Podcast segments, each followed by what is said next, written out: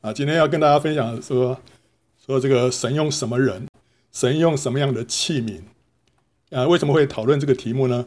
因为从上回我们有看那个什么失踪的约柜，那里面那个考古学者呢是一个很受争议的，就是这一位荣怀特，他是一个非常受到争议的一个考古学者。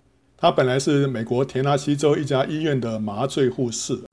其实麻醉护士，我后来去查，听说这个薪水很高的，比那个牙医还要高。嗯，呃，所以这个是也是非常好的一份工作。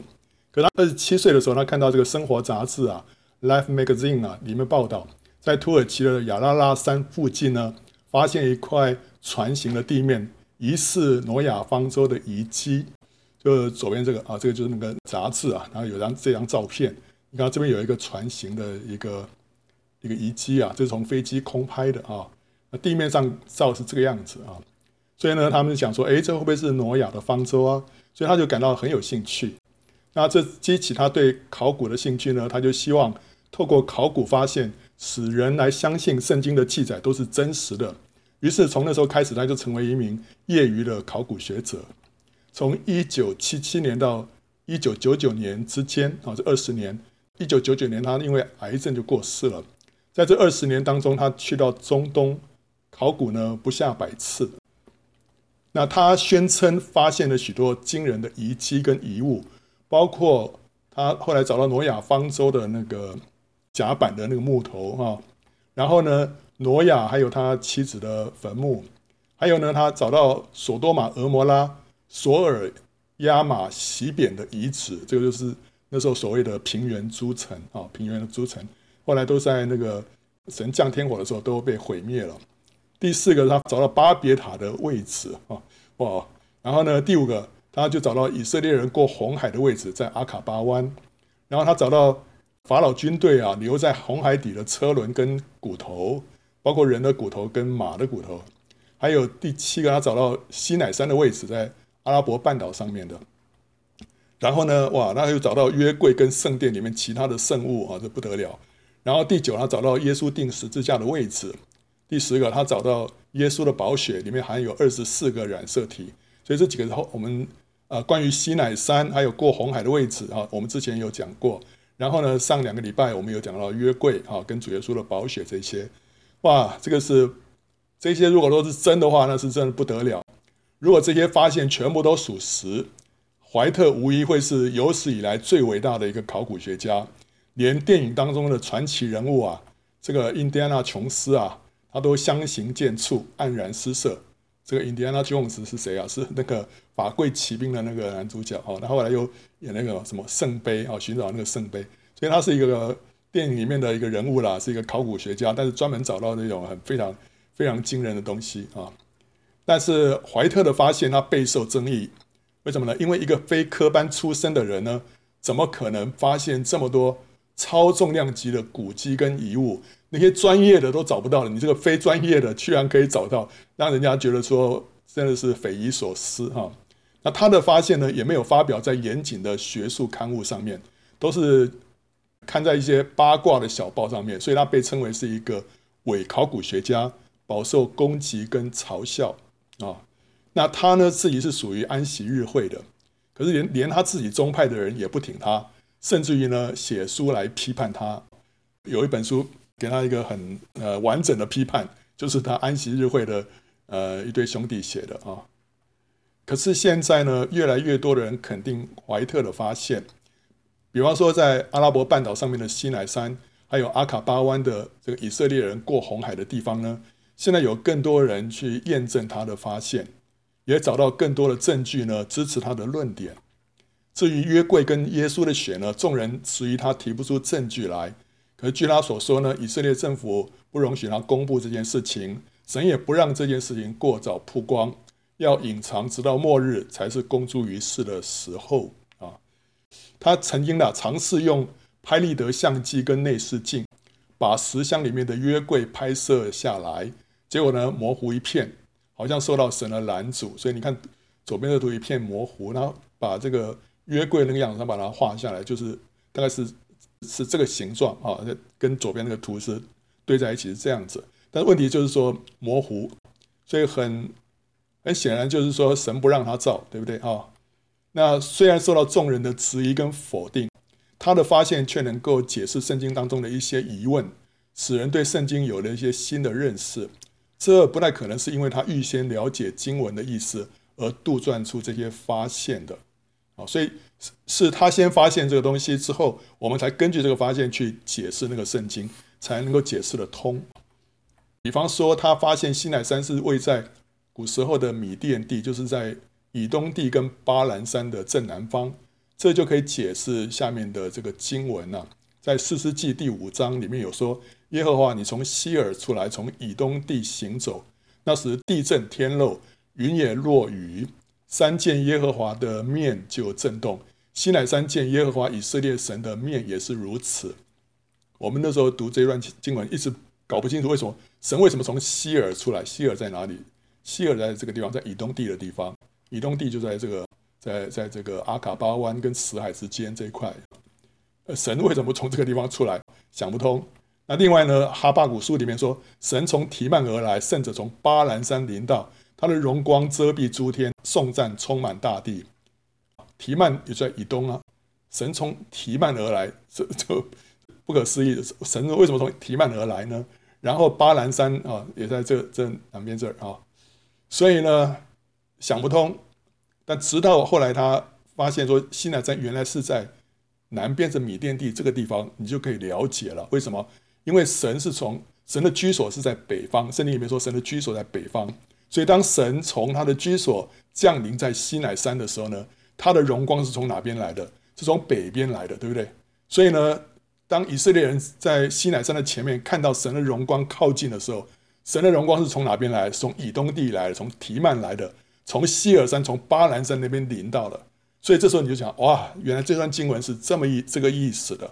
当然了，所以那个那个怀特啊，他当初找到这个地方的时候呢，我相信他不会想到说，哦，因为这段经文的关系，所以他势必在这。我想他大概不会想到这么多。但是呢，后来我们可以就从这个发现啊，发现这段经文就可以解释了。还有呢，他发现基督的血是滴在施恩座的西侧，这就说明了为何千百年来啊。神要祭司将牛羊的血洒在施恩座的东侧啊啊，这个东边在这边，西边在那边。他发现基督的血是滴在西边，但是呢，以前牛羊的血呢，神说都要洒在东边啊。现在才知道，原来西边那个是神的右手边啊，尊贵的那面，那是基督的血所要洒的地方，所以跟牛羊的血呢是不能混在一起的哦。OK，所以呢，你就觉得嗯。这样的话，好像这个发现都蛮合理的哈，所以有极大的可能呢，就是神的确是拣选了怀特，然后引导他，使他发现这些超重量级的古迹跟遗物。那这个你仔细一想呢，哎，你会发现这个是很符合神一向做事的原则。神做事的原则是什么？神却拣选了世上愚拙的，叫有智慧的羞愧。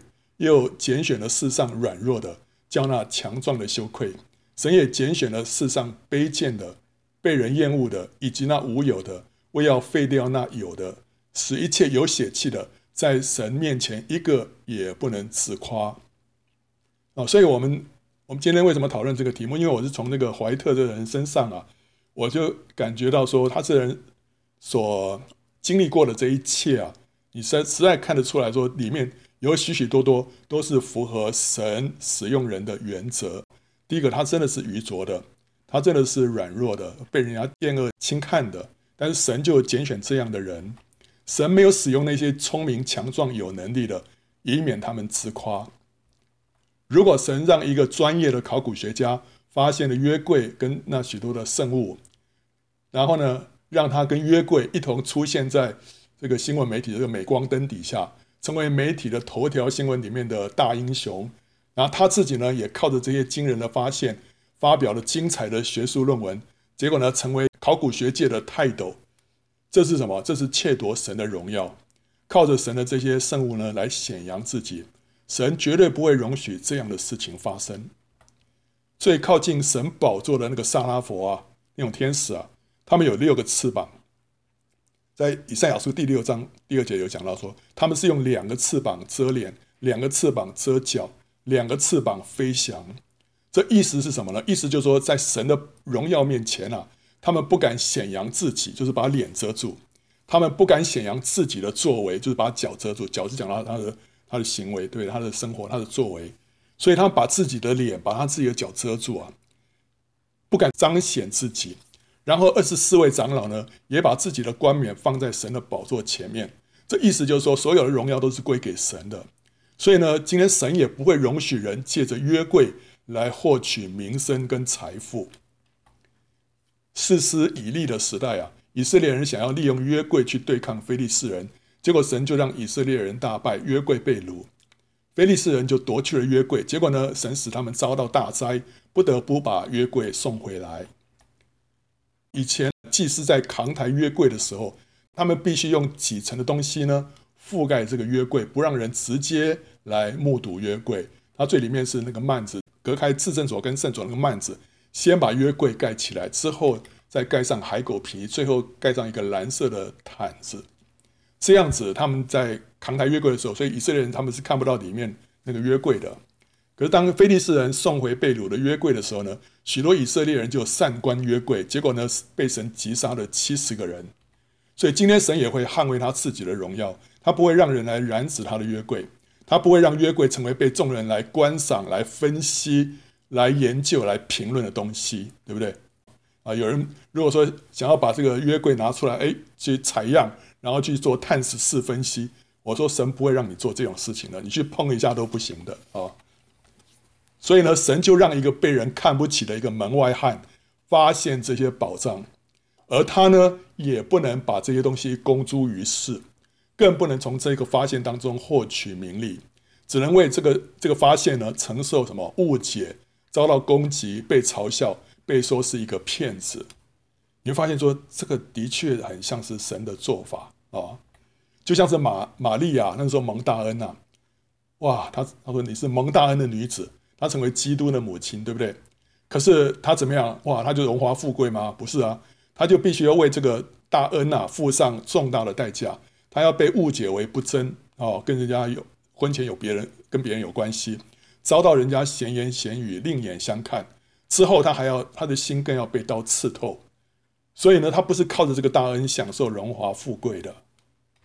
所以这显然是神的法则，就是怎么样？就是想要坐在主的左右边呢，意思就是说你要喝主的苦杯。所以神国度里面的荣耀，就是世界上的羞辱，就是十字架的破碎跟牺牲。这个是属血气、属肉体的人所无法明白的。怀特的朋友说啊，怀特是一个非常谦卑、温柔、爱神的人啊。对于任何一个考古计划，他的唯一的考量就是这项工作能不能帮助人家上天堂。如果不会，他就不做。所以他考古完全是为了要。让人家来信主的，这是他唯一的目的。那面对别人的批评跟攻击呢，他总是温和的回应，绝不口出恶言，好像是耶稣回应那些批评他的人一般。这也符合圣经上面所说了：神阻挡骄傲的人，施恩给谦卑的人。怀特的谦和呢，使他成为一个可以被神使用的器皿。他隶属于安息日会啊，安息日会是被主流基督教会视为非正统。甚至于是异端的教会啊，那这更显明神是怎么样？是从灰尘里面抬举贫寒人，从粪堆当中提拔穷乏人，使他们与王子同坐，得着荣耀的座位。就好像是神从以色列当中最小的便雅悯支派，然后呢是恶名昭彰的基比亚城当中呢，拣选了扫罗做以色列第一个王一样，使其他那些强大主流的支派呢默然无语。呃，《倚天屠龙记》，我我前几个月回台湾，在台台北啊，跟家人在一起啊，没事做，结果他们那边看电视啊，我就跟着看《倚天屠龙记》，结果后来觉得哎，里面蛮有蛮有趣的啊。那里面有一段话让我印象很深刻，那个《倚倚天屠龙记》里面哈、武当派的掌门人啊，张真人啊，他对他徒弟有一段话，他说啊，他说翠山啊，为人第一不可以胸襟太窄。千万不要自居名门正派，把旁人都瞧得小了。这正邪两字啊，原本难分。正派弟子若是心术不正，便是邪徒；邪派中人只要一心向善，便是正人君子。所以这个这个张真人是一个心胸非常开阔的人，他自己创立的这个武当派，武当派所以在在江湖里面算是名门正派啊。可是呢，另外江湖里面除了那几个名门正派之外，还有一些这个邪门小道啊。那所以那个名门正派有的就很轻看那个那个邪门小道啊，像有一个这个峨眉派的那个叫做灭绝师太，对于那个对于那个邪门小道，他就就是简直深恶痛绝。所以凡是属于邪门外呃小道里面的人，一律都是坏人，跟他们毫无妥协。可其实，在那里面有些人是是真的是是很正直的啊，所以你不能凭外貌看人。可那个是那个。灭绝师太是凭外貌看人，但这个张真人是是很开阔的啊，所以他说，邪派当中只要有人一心向善，也是正人君子啊。所以今天如果神在安息日会里面兴起一个人，为他成就大事，我们这些名门正派的人不要以为稀奇，我们更不能以自己为名门正派而感到沾沾自喜，感到骄傲，对。所以这句话对基督徒也非常适用。基督徒绝对不能以自己的教会或者宗派为傲为荣，而轻看其他教会或者宗派的人。这里面有极大的无知跟虚妄。我知道我有认识一些弟兄姊妹啊，他说：“哎呀，我是某某教会的，哇，非常的非常的这个啊、呃，自豪自豪。”对，其实这个也是你也是蛮幸运的，因为你能够。在一个你自己所引以为荣的教会哈，就比方说你在这个教会里面，你很有归属感，你以这个教会为荣，因为有很多人他的教会啊是很软弱的，所以他他们也没办法以自己的教会为荣，他在这个自己的教会里面呢也吃不饱，也没有归属感，那是很可怜，对不对哈？你能够在这样一个很强的教会里面，你自己觉得非常感到非常自豪的，那是你是很很很有很蒙恩呐。但是问题是说，如果你当以这个东西为骄傲为夸耀。然后轻看别人的话呢，这里头有很大的一个虚妄。教会或者是宗派的优越感，是全然属肉体的悲情下品。即使你的那个宗派是非常强的，真的是有的宗派真的是比别的宗派要更强、更属灵啊。但是如果你你有这种优越感的话，这个是叫做属肉体，而且是悲情下品。你不要讲说悲情下品是那种啊、什么这个别的，其实这个就是。这个优越感就是一种悲情下品。保罗对哥林多教会说啊：“你们人是什么？属肉体的。为什么？因为你们中间有嫉妒纷争，这岂不是属乎肉体，照着世人的样子行吗？有说我是属保罗的，有说我是属亚波罗的，这岂不是你们和世人一样吗？所以基督徒绝对没有办法带着这种肉体进新新耶路撒冷的。如果你今天还是觉得说我是某某某宗派某某教会的。”甚至说，我们不是我们不是任何宗派，我们是超宗派。你以这个为荣的话，都是有问题的。因为我们所有的基督徒在基督里面都是属于一个身体的，你不能轻看这个啊，重看那个的。启示录有七个教会，光景各不相同，对不对？但是每一个教会当中都有得胜者，包括象征天主教会的推雅推拉教会里面也有得胜者，所以天主教会里面也有得胜者。神在各个地方有为他保留什么七千个没有向巴力屈膝的，所以神借着怀特呢，给我们上了一个宝贵的一课啊，教我们什么学习谦卑。啊，不要不要说嗯哇安息日会嗯实在是 不入流，不会，你看神神怎么样来教我们这个功课，所以我觉得说哎，从这个人身上啊，我觉得我们学到蛮多功课的啊，知道神看到神的作为跟法则。一九八九年呢，就是怀特发现约柜之后的第七年，他再次回去啊，啊，希望再进到洞穴里面看一看。有一天呢，当他在那边进行挖掘的时候，突然觉得非常沮丧，仿佛神已经不再能够使用他了。他觉得可能是因为他做错了什么，以至于神要他离开这项工作。那时候他就坐下来来思考这件事的时候，听见有人跟他说啊，荣怀特。愿神祝福你在这里所做的工作。他就很惊讶的转过身来，看见这个跟他说话的陌生人啊，他很惊讶这个人怎么会晓得他的名字，也纳闷这个人怎么会知道他在这里做什么，因为他没有跟任何人透露过。怀特就说：“谢谢，你住在这附近吗？”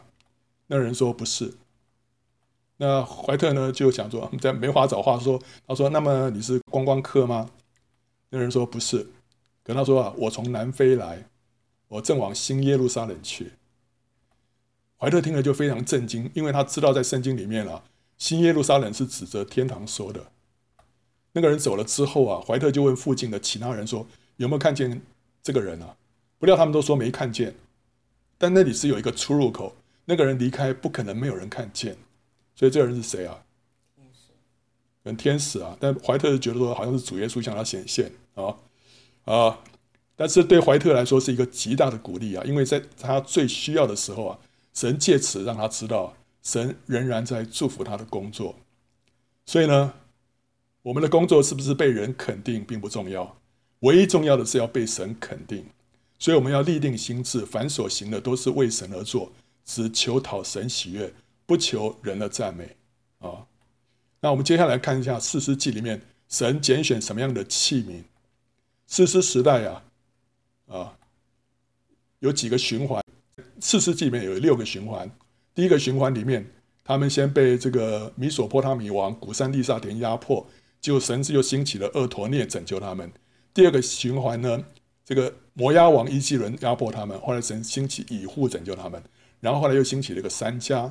第三个循环是迦南王耶宾压迫他们，结果神兴起女的士师底波拉。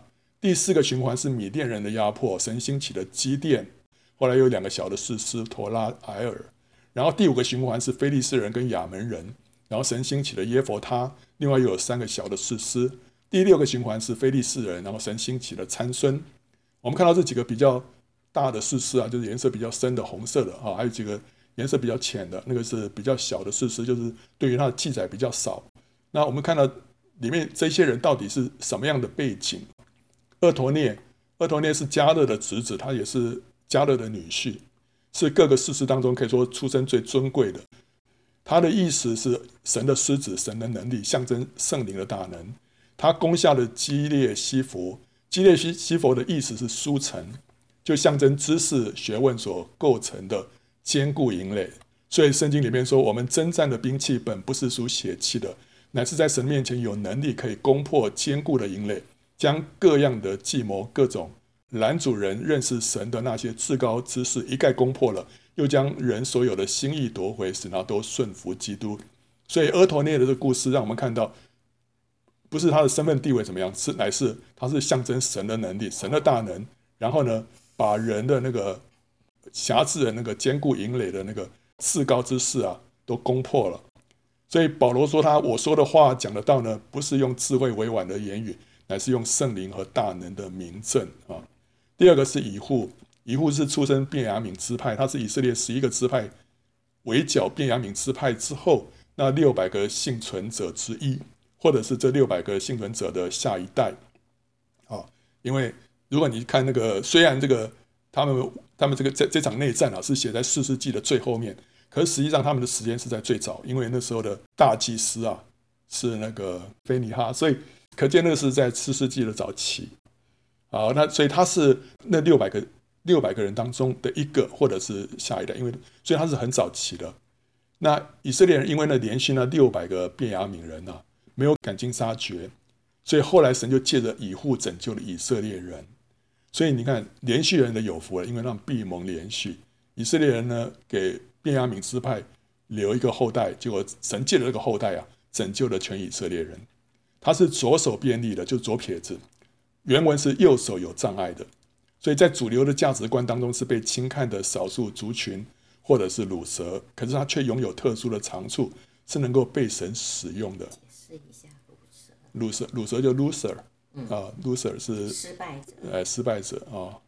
好，第三个三家，三家是用赶牛的棍子呢，打死了六百个非利士人，拯救了以色列人。他可能是在赶牛的时候呢，遇到非利士人来犯，抢夺牲畜庄稼，所以才拿随身携带的赶牛棍还击。当时非利士人拥有先进的炼铁技术，武器精良，以色列人呢没有铁器，科技落后。那三家的意思是剑的意思。虽然他只是一个农夫，手里面只有一个简单的生活工具，可是呢，他却是神手中的剑，用来击杀仇敌、拯救神的子民。所以，这个他的榜样呢，让我们呃得到激励是什么？今天神也可以使用在职场上的圣徒，借由他们的技能拯救人的灵魂，脱离仇敌的瑕疵。所以他只是一个农夫，哦，用的只是简单的他的生活工具，但是借着这个神就拯救了以色列人。下一个，这个底波拉是一个女的士师，她是唯一的女士师。啊、她说啊，以色列中的官长停职，直到我底波拉兴起，等我兴起做以色列的母。以色列中的官长停职什么意思啊？就是说那以色列人当中那些男的啊，都躲起来，都不进职了。所以呢，因为这男的不尽职，所以神只好兴起一个女的来。所以神使用柔弱的女子为他成就大事呢？为什么？是因为神找不到合适的男子可以用啊。那神不仅使用底波拉，也使用一个外邦女子叫雅意。雅意的丈夫呢，缺乏属灵的洞察力，跟迦南王友好。雅亿呢，却选择站在神百姓这边，帮助以色列人击杀了敌军的元帅西西拉。所以在他的这个故事里面呢，我们都看到神兴起了两个女子啊，好，那那你就说，可是如果说，呃，男的弟兄起来尽职的话，女的就就就站站一边去，对不对啊？那为什么这样子是男女不公平吗？啊，也不是，因为男的有男的角色，女的有女的角色，女的角色是要辅辅助男的。那你说这样这样做姊妹不是很很很那个吗？委屈，很委屈吗？你不要觉得委屈，因为在天国里面做宝座的多半是女的啊。在在世界上，女子虽然是扮演辅助男人的角色，可是，在神国里面做宝座的女人必然多过男人。你说你怎么你怎么有你怎么确定？你今天看教会就知道了。教会里面放眼望去，多半是姊妹，对不对？姊妹那么多，你你难道会觉得说天国里面做宝座的姊妹会变少吗？在地上爱主人多半是姊妹，在天国里面做宝座的，难道弟兄会变得更多吗？不可能、啊。等一下我们也来看另外另外一个地方啊，他的确他看到在天上看到的确做宝座的姊妹比较多啊。好，下一个是基甸，基甸他说啊，他我家在玛拿西支派当中是最贫穷的，我在我父家是最微小的，所以他是一个小人物。他在酒榨里面打麦子，为要防备米甸人。这里头讲了他在酒榨里面，然后在打麦子啊。酒榨是一个很小的一个采葡萄的地方，在那么小小的地方，他用那种那个啊棍子啊，在那边打麦子，这是非常的，就是怕被发现。酒榨是葡萄被踩压而破碎的地方啊，然后打麦子呢，是讲到麦穗被击打而破碎。这两个都是讲到舍己十字架的经历，都是讲到被破碎啊。所以这个意思就是说，我们私底下有舍己十字架的经历，这个是别人看不见、别人不知道的，但是呢，主都看见。然后呢，经由这个舍己跟顺服，还有遵行主的话，啊，一点一滴的，我们就体验到神话语的实际。就这样子呢，我们会得到宝贵的麦粒。所以你在暗中、在私底下过一个舍己的生活，你就会得到一粒一粒的麦粒。这都是什么？这就是神话语的实际啊，我们可以经历得到。然后呢，你看到基基甸他因先有小麦被击打的经历啊，就死的经历，之后才有大麦饼的全能。后来我们就看到基甸的故事里面，他们说基甸是一个大麦饼，大麦讲到复活，所以他前面先有死的经历，后面就有复活的经历。所以基甸虽然是一个小人物，但是他的故事里面有很多属灵的意义啊。然后接下来是耶弗他。耶弗他是妓女的儿子，可能是在所有的士师里面，他的出身是最最低贱的，最被人藐视的。长大之后呢，他就被他的亲族还有乡里排斥，他被迫呢流落他乡。可是他虽然被人弃绝，但是神没有忘记他，神让一群走投无路的人啊来跟随他，他有可能就在异乡呢经营了一个很成功的保镖事业，以至于后来本国有难啊。父老们就请他返国相救啊，神呢又使他大获全胜，制服了亚门人。他跟基督呢都是匠人所弃的石头，后来却成了房角的头块石头。哦，他从此这么一个卑贱的一个身份当中啊，神兴起了他啊。最后参孙啊，参孙还没有出生就蒙神选召，分别为圣。他的生命跟恩赐啊反差最大，是最具有争议性的一个人物。他曾经用一个不洁的这个未干的驴腮骨啊杀敌，这也就暗示神的处境。神必须使用一个不洁的器皿来拯救他的百姓，因为没有一个洁净的器皿可以用，所以他只好使用残孙啊。他死的时候所杀的人比活的时候所杀的还多。他创下圣经里面一次杀敌人数最多的记录，就是三千个人，而且是在徒手瞎眼的情况之下。尽管荒唐堕落失败，他却被列在希伯来书里面信心的英雄榜上面。为什么？因为他对神的信心显明在他生前最后一次的祷告当中。那时候他已经是完全的失败，眼睛被挖出来，被敌人啊用锁链铐上。那时候他已经是失去他的神力了，在推磨，还在推磨，然后做做那种最卑贱的工作。但是他仍然向着神有一个祷告，神啊。求你赐再赐给我一次力量，求你眷恋我，再赐给我一次力量。我愿意与非利士人同死。所以那时候他就杀了三千个人。其实，在那个时候，他居然可以向神发出这样的一个祷告，就表示说他对于神有一个信心，他相信神没有离弃他，他相信神还是垂听他的祷告，所以他对于神的爱没有怀疑。这个是一个很难得的一个信心呐、啊。因为一个人到了这样的一个地步啊，他都会觉得说，连神都都弃绝他了，但他不觉得神弃绝他，所以他这是他向着神的信心，以至于他被列在信心的英雄榜里面。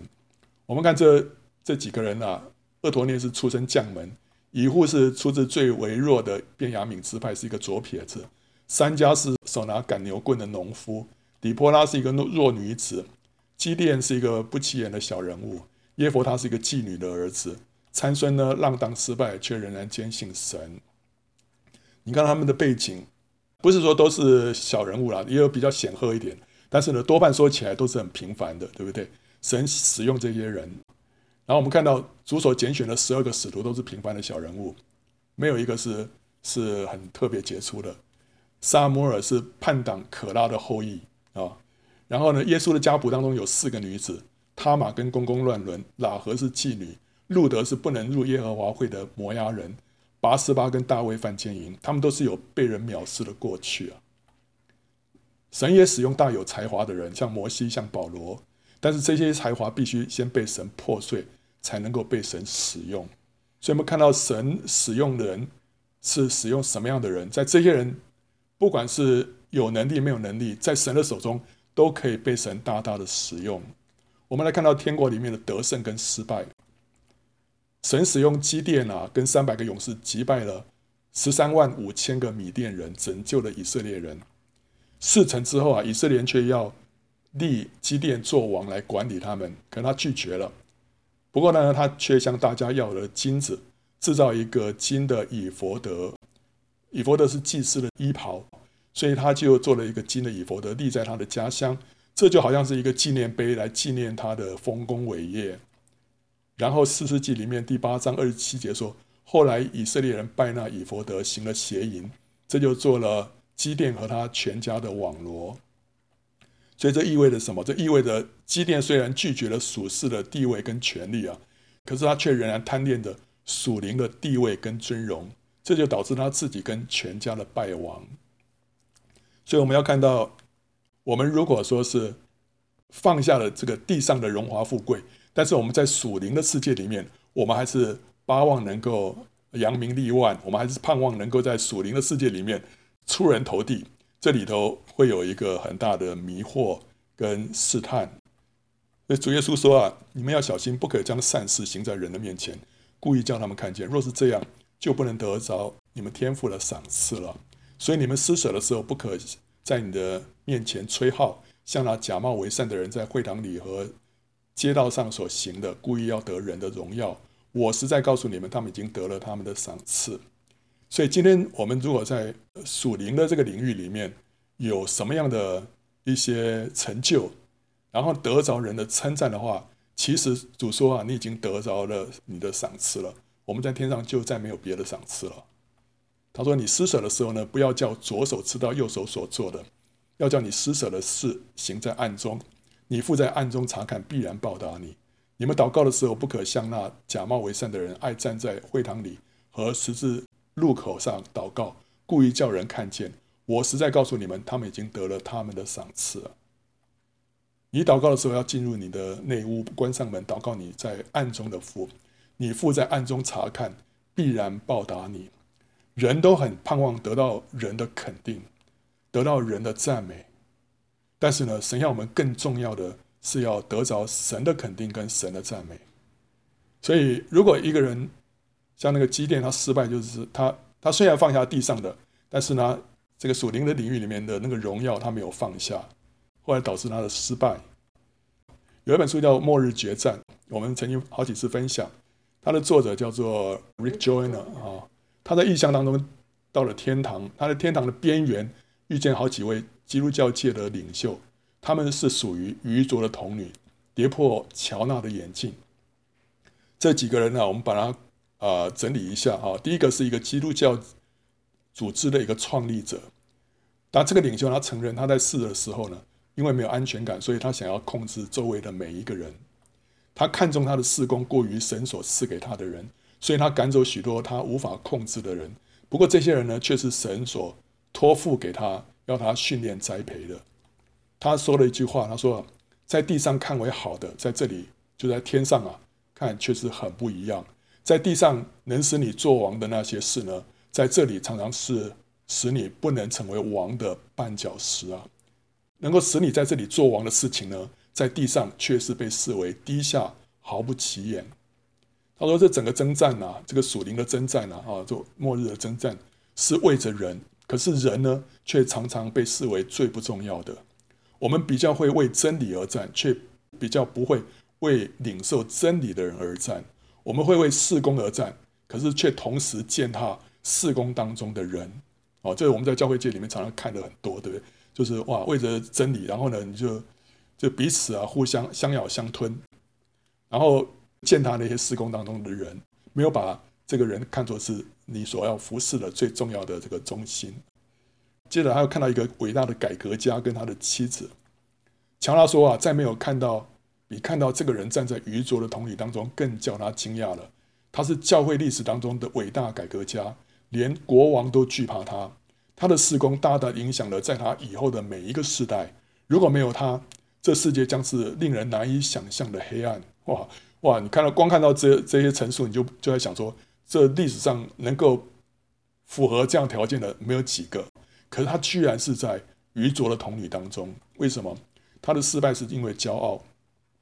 一开始他知道自己是一个蒙恩的罪魁，可是他最后啊，他却认为自己是最伟大的使徒之一。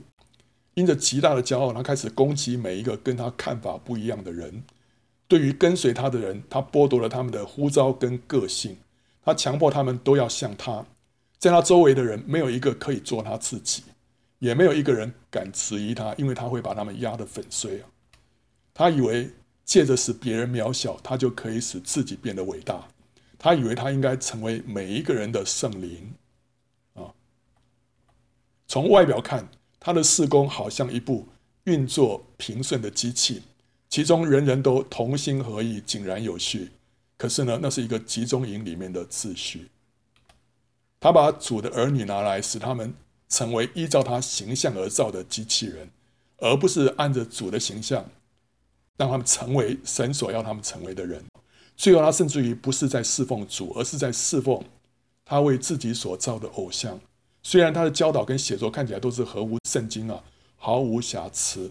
其实讲到这个地方，我在想，其实不要讲说是教会历史当中怎么样，其实在当代我们都会看到这样的人，对不对？有的一些团体啊，真的就是非常的有纪律，非常的同心合意，但是呢，在里面你不能做你自己啊，全部都被塑造成为同一个样子，对不对？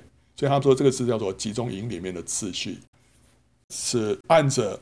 某一个领袖的形象塑造出来的，然后他的妻子呢说什么？在那个时代，妇女没有办法被视为属灵的领袖，哎所以可见这个是很早以前啊，要几百年前。因此呢，她占据了她丈夫的生命，透过她来发挥她的自己。她给她丈夫压力，甚至于许多她丈夫所教导的知识呢，都是这个妻子给她的。他们结婚没有几年之后就不爱彼此了，但是在工作上呢，却又互相需要。所以他们的婚姻呢，不是爱的恶，是一个捆绑的恶啊。这个妻子她说了，他说：“你可以改革教会，可是呢，却没有改革你自己的灵魂。你可以左右历史的走向，可是呢，却没有遵行天父的旨意，也没有荣耀他的儿子。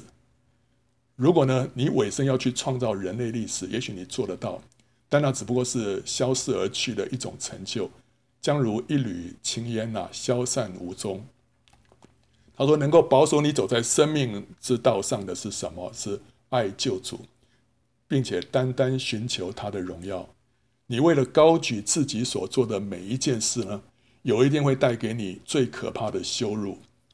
你因着对救主的真爱，为荣耀他名所做的每一件事，都会扩张他永恒国度的界限，最终会为你自己带来更高的地位。你要为在天上所记录的而活，一点都不要在乎在地上所记录的。所以这一对。改革家跟他的妻子是谁啊？我后来想来想去啊，我觉得非常可能就是那个杰森道夫，就是摩拉维亚弟兄会的那个创立者跟他的妻子，因为他里面所讲的样子还有各个条件都符合。因为他后来说那个妻子先被主接去之后，那个弟兄就可以照他自己的样子活。然后在所有的那个那些属灵伟人里面呢，这个杰森道夫是符合这个条件的。本来我在想说，哎，会不会是？马丁路德啊，可是马丁路德是先过世，他他妻子活很久，那但是那个杰森道夫是妻子先过世，然后然后而且他妻子是一个贵族啊，也是贵族，然后他也是很有恩赐的啊，所以嗯，那如果是这样子的话呢，就更跌破我的眼睛，因为杰森道夫以前是我的偶像啊，如果他在天天国里面他是坐在在最边缘的话，我们的思想要何等的被颠覆啊！我们真的是不能看一个人在地上的成就啊！哦，你要从真的是要从天上的角度来看，所以这时候你会你会从很多的迷思里面走出去了。没有一个团体像摩拉维亚弟兄会那么属灵，那么让人受感动，对不对？但是呢，这个运作里面，如果是是因为他强迫每一个人都要像他，以至于神在每个人身上的呼召没有得到充分的实现。这个领袖也要负很大的责任。那下一个是一个当代教会的一个重要领袖啊。透过这个领袖所培训的门徒呢，有成千上万的人领受了救恩，有许多教会被兴起，而且几乎都投身在福音宣教的工作。他说：“我到了晚年，变得非常的傲慢自大，甚至于认为呢，除了透过我以外，主大概就不能做什么重要的事了。”我开始去触碰那些被主高抹的人，伤害主的先知。当主使用我自己的门徒的时候，我就有一种自私的骄傲；而当主透过任何在我的事工以外的人运行的时候呢，我就变得嫉妒，想尽办法找茬来攻击他们的错误。我并不知道每次我如此做，都是使我在天国里面的地位降得更低啊。我激动在我身边的人去调查别人，为我。做这些肮脏的勾当，我叫他们到处去搜寻别人生命当中任何的错误或者罪恶，好揭发出来。我成了在地上的人所能够成为最糟糕的东西，就是制造许多的绊脚石，使人绊跌啊！我们在教会里面到处种下惧怕和分裂，全是打着护卫真理的名号。真的，我们如果在攻击别的教会或者攻击别的神的仆人的时候，你就是在。制造绊脚石，因为有人因着这样会被绊倒的。他说：“这个在地上所最糟糕的一种人，因为主说这种人呢，宁可用大磨石拴在他的脖子上面丢在海里，都比绊倒一个小子要好。”哦，但今天我们也的确有看到，有一些人就是会为着真理的缘故去攻击别的教会或者别的宗派或者是别的派别，所以这个是很很危险的事情，我们要知道。另外一个，他就看到一个史上最伟大的作家，乔纳认为说，这是这位可能是历世历代以来最伟大的作家。哇，这个不知道是谁啊？然后他对真理的洞察力，可能是乔纳所读过的著作当中最伟大的。乔纳说了，除了圣经正典的作者之外，他从这作家获得的最多。哇，我我我就非常好奇，说这个是这个是谁？哇，然后呢？可是他也是在天堂的最边缘啊。这位作家他说啊。我被地上的国王所尊荣，却无法尊荣万王之王。我用所赐给我的伟大恩赐与见解，吸引人归向我和我的智慧，多过于归向他。此外呢，我对于他的认识是单靠耳闻，我也是使人如此去认识他。我使他们倚靠我，以及其他像我这样的人。我使他们归向逻辑推论，多于归向我几乎不怎么认识的圣灵。我并未向人指出耶稣，而是指向我自己和其他像我这样假装认识他的人。当我在这里瞻仰他的时候，我真想把我的著作磨得粉碎，就像摩西把金牛犊磨成粉一样。我的头脑成了我的偶像，而我企图使大家跟我一样，一同来敬拜我的头脑。如果我寻求的是主，而不是关于他的知识，那么我所能够成功带领的千万人呢？现在将会结出难以计数的果子，在这天堂里面。他说：“永远不要为自己寻求影响力，只要寻求主，并且愿意负他的轭。我的影响力并没有喂养你的心，而是喂养了你对知识的骄傲。”他说：“让研经啊，使你在神的面前得到肯定，而不是得到人的肯定。”所以，我们我们读圣经，我们去去研究这个属灵的东西啊，这些得到这些知识。是要在神的面前得肯定，而不是博取人的赞美。他还碰到其他许多别的那个失败者。他说，在这一大群的愚拙的童女当中啊，我看到许多属神的弟兄姊妹，有与我同时代的，也有历史人物。我停下来和许多人谈话，不断的震惊于有那么多我以为应该是在国度里面最高位置的人，却落到最低的阶层。许多人都分享了相同的基本故事，他们都是在大胜利之后啊，落入了骄傲这个致命的最终，或者是在看到别人也和他们一样的被大大高摩的时候呢，落入嫉妒的最终。还有些人是在晚年的时候落入欲望、沮丧或者苦读当中，而不得不被取走性命，以免他们越过界限而必须下地狱。啊他们全部都给我相同的警告：当你走在更高的属灵权柄中，如果离开了爱跟谦卑，就会堕落得更深啊！他还看到一些得胜者。当我继续朝着审判的宝座走的时候，便开始经过在国度里面更高阶级之人的身边。那些跌倒的人在许多不同的方面跌倒，而这些得胜的人呢，却有着相同的原因。他们没有偏离他们对那第一也是最大之诫命的尾声，就是爱主。因着爱主，他们的服侍乃是坐在神的身上，而不是坐在人的身上，甚至不是为着属灵的人而做。他们是敬拜羔羊的人，而且呢，无论他往何处，他们都跟随。当我走进基督的审判台时呢，我就看到那坐在最高阶宝座上的人呢。他们的宝座全是基督宝座的一部分，就连最微小的也比任何地上的宝座更荣耀许多倍。我看着那些宝座啊，看着那些坐在上面的人，我可以认出有一些是伟大的信心英雄，但大部分坐在上面的人呢，我知道他们在地上并不太为人所知，很多是一生隐姓埋名、默默摆上自己生命的宣教士。他们从不在乎会不会在地上被人纪念，只希望被神纪念。令我有些惊讶的是，看到一群一些有钱人跟统治者，那他们也坐在上面。为什么？因为他们忠心于所被交付的一切。可是呢，忠心而不住祷告的妇女跟母亲们，似乎占了最多的位置，超过其他任何一种人。所以我说啊。不要说姊妹在地上啊，哎呀，这个委屈啊，对不对？我我不是弟兄，所以很多事不能做。可是，在天国里面做宝座的多半是这些人啊，占了最多的位置，超过其他任何一种人。呃，所以我们我们真的是不要不要用这个世上的眼光看这一切啊。另外，他还看到一个是无家可归的流浪汉啊，所以这些人他们。坐在宝座上，甚至于超过这教会历史里面那些非常伟大的人物。所以那时候门徒进前来问耶稣说：“啊，天国里面谁是最大的？”耶稣便叫一个小孩子来，使他站在他们当中啊，说：“我实在告诉你们，你们若不回转，变成小孩子的样式呢，断不得进天国。所以凡自己谦卑像这小孩子的，他在天国里面就是最大的。主耶稣讲的话不是只是哦文青式的语言，不是啊，他讲真的是这样子哦，在天国里面是那种最谦卑的人，他们是最大的。